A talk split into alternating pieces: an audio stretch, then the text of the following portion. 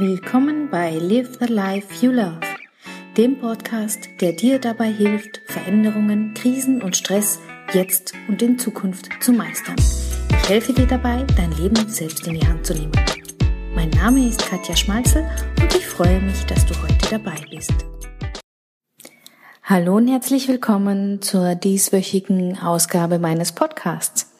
Ich freue mich, dass du wieder dabei bist und ich freue mich auch über die ersten Rezensionen bei iTunes, über die ersten Sternebewertungen, denn das hilft mir, möglichst viele zu erreichen, die zu kämpfen haben mit der Mehrfachbelastung, die Stress und Krisen zukünftig gut meistern wollen. Also noch einmal vielen Dank für alle die, die dort schon bewertet haben und vielleicht magst du mir auch noch eine Bewertung geben. Wie gesagt, du würdest mir sehr damit helfen. Und jetzt legen wir auch schon los. Warum du deinen inneren Konflikt und den vielen tobenden Stimmen in dir dankbar sein kannst. Das ist das Thema für die Woche. Und ich weiß nicht, wie viele Stimmen immer in dir toben und wie viele innere Konflikte du hast, aber vielleicht kommt dir das eine oder andere bekannt vor. Zum Beispiel, wenn da mal wieder so ein Tag ist wie ja, so ein typischer Katastrophentag. Du weißt nicht, was du zuerst machen sollst, wo du zuerst hingreifen sollst, denn im Job stehen wichtige Dinge an und gleichzeitig gibt es natürlich auch noch den Freizeitstress, weil, was weiß ich, Geburtstagseinladungen stehen für die Kinder an und du musst noch die Geschenke besorgen, der Wocheneinkauf ist noch nicht gemacht, Projekte sind noch im Abschluss, für die du noch dringend was fertig machen musst. Und natürlich hat in dieser Woche dein Partner keine Zeit, die Kinder ins Bett zu bringen, weil er halt nun mal auch Termine hat. Und so musst du das auch selbst übernehmen. Und das ist dann wohl auch die willkommene Einladung für deine inneren Stimmen und für den inneren Konflikt. Achtung los, Bühne frei. Da kommen so Sachen wie, ich hab's doch gleich gewusst, dass du das nicht hinkriegst. Äh, hallo, ich bin's, dein schlechtes Gewissen. Ich wollte dich nur mal wieder wissen lassen, dass du gerade echt viel zu wenig Zeit mit deinen Kindern verbringst. Ob sie sich so gut entwickeln werden? Und was ist mit deinem Partner? Auch er hat's mal wieder verdient, dass du Zeit mit ihm verbringst und dich für seine Themen interessierst. Und was ist überhaupt mit deinem Job los? Magst du ihn nicht mehr? Ich dachte, du willst es unbedingt und dafür verbringst du aber ganz schön wenig Zeit dort.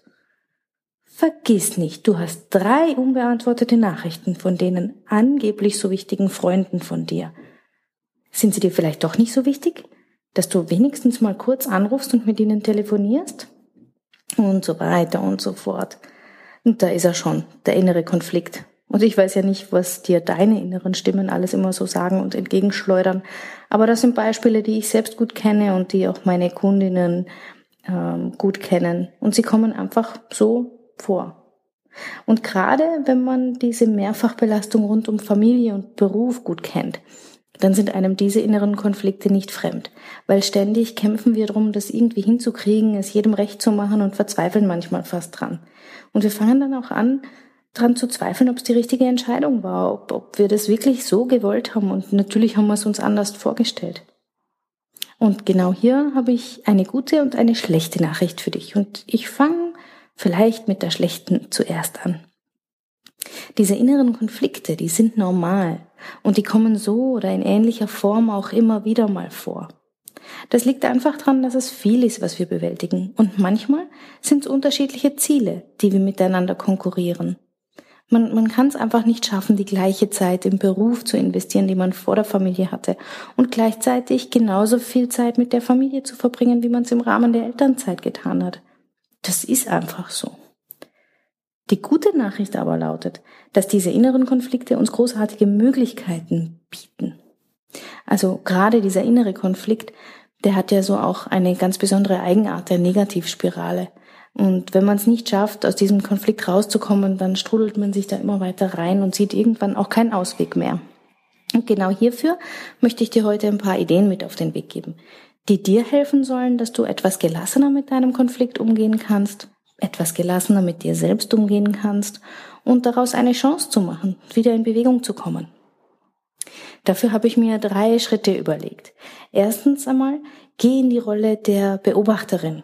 Also nimm diesen inneren Konflikt und all diese inneren Stimmen, die da toben, zur Kenntnis. Wer schreit und brüllt denn da alles? Welche Vorwürfe werden da gemacht?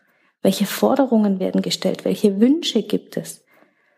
Das ist quasi die Bestandsaufnahme der Situation, wie sie im Moment eben einfach ist, die dich im Moment vielleicht frustriert, wütend oder auch traurig macht. Aber all diese Stimmen sind Teil von dir. Sie repräsentieren deine Wünsche und deine Bedürfnisse. Das ist die Wahrheit und sie ist, wie sie ist. Punkt. Da ist nichts an dir falsch und du selber bist auch nicht das Problem, denn jeder Mensch hat Bedürfnisse und jeder Mensch hat Dinge, die ihm wichtig sind und das hier sind eben deine. Und das ist auch gut so. Also bewerte nicht in diesem Schritt, sondern im ersten Schritt nimm all die Stimmen und den bestehenden Konflikt einfach einmal wahr. Dann geht's zum zweiten Schritt. Nutze die Chance. Na, was meine ich denn jetzt damit? Ein Konflikt ist ja anstrengend, ermüdend und nervig, oder? Man will ihn ja einfach nur loswerden. Aber anstatt genervt davon zu sein, könntest du vielleicht auch versuchen, eine neue Sichtweise einzunehmen. Hast du Lust? Denn dieser Konflikt möchte dir etwas sagen. Er teilt dir mit, was dir wichtig ist. Er teilt dir mit, was es ist, was du gern alles hättest, was deiner Vorstellung entspricht. Und nachdem du im ersten Schritt also wahrgenommen hast, was alles da so kommt, überlege dir jetzt im zweiten Schritt, was du möchtest. Und versuch hier ganz bei dir zu bleiben und bei deinen Bedürfnissen.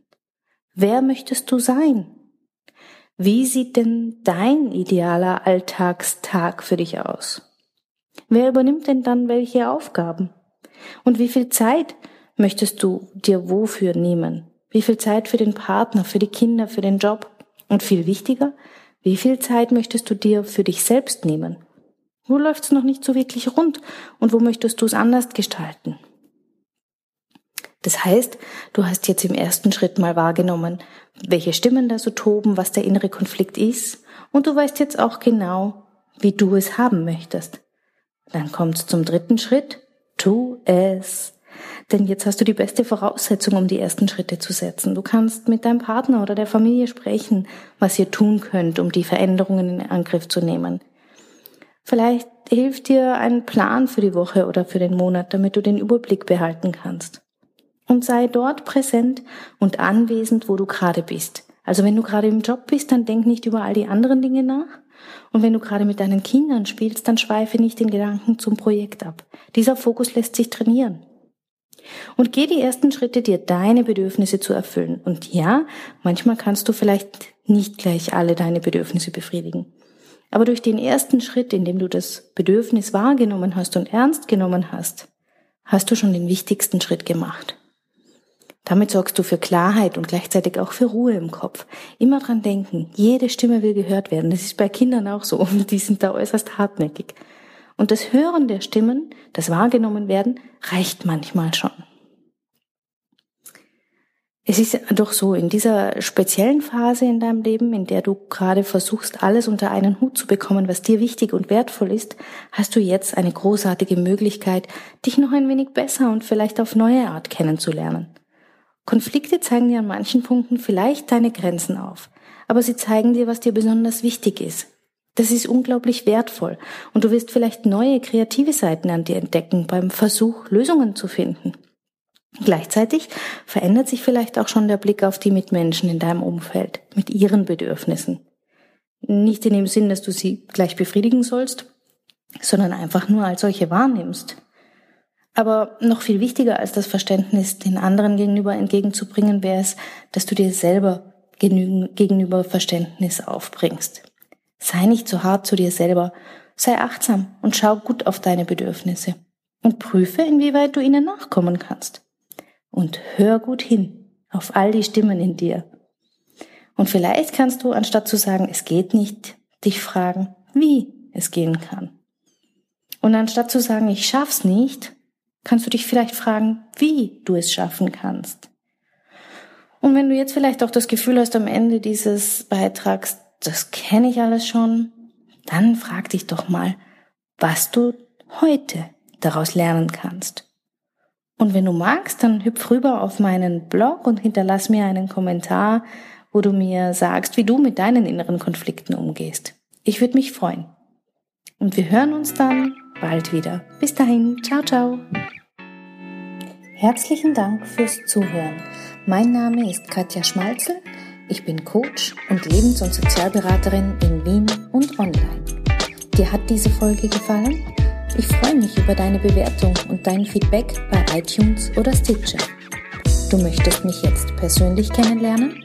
Dann komm auf meine Seite katjaschmalzel.com und buche einen kostenlosen Termin mit mir. Ich.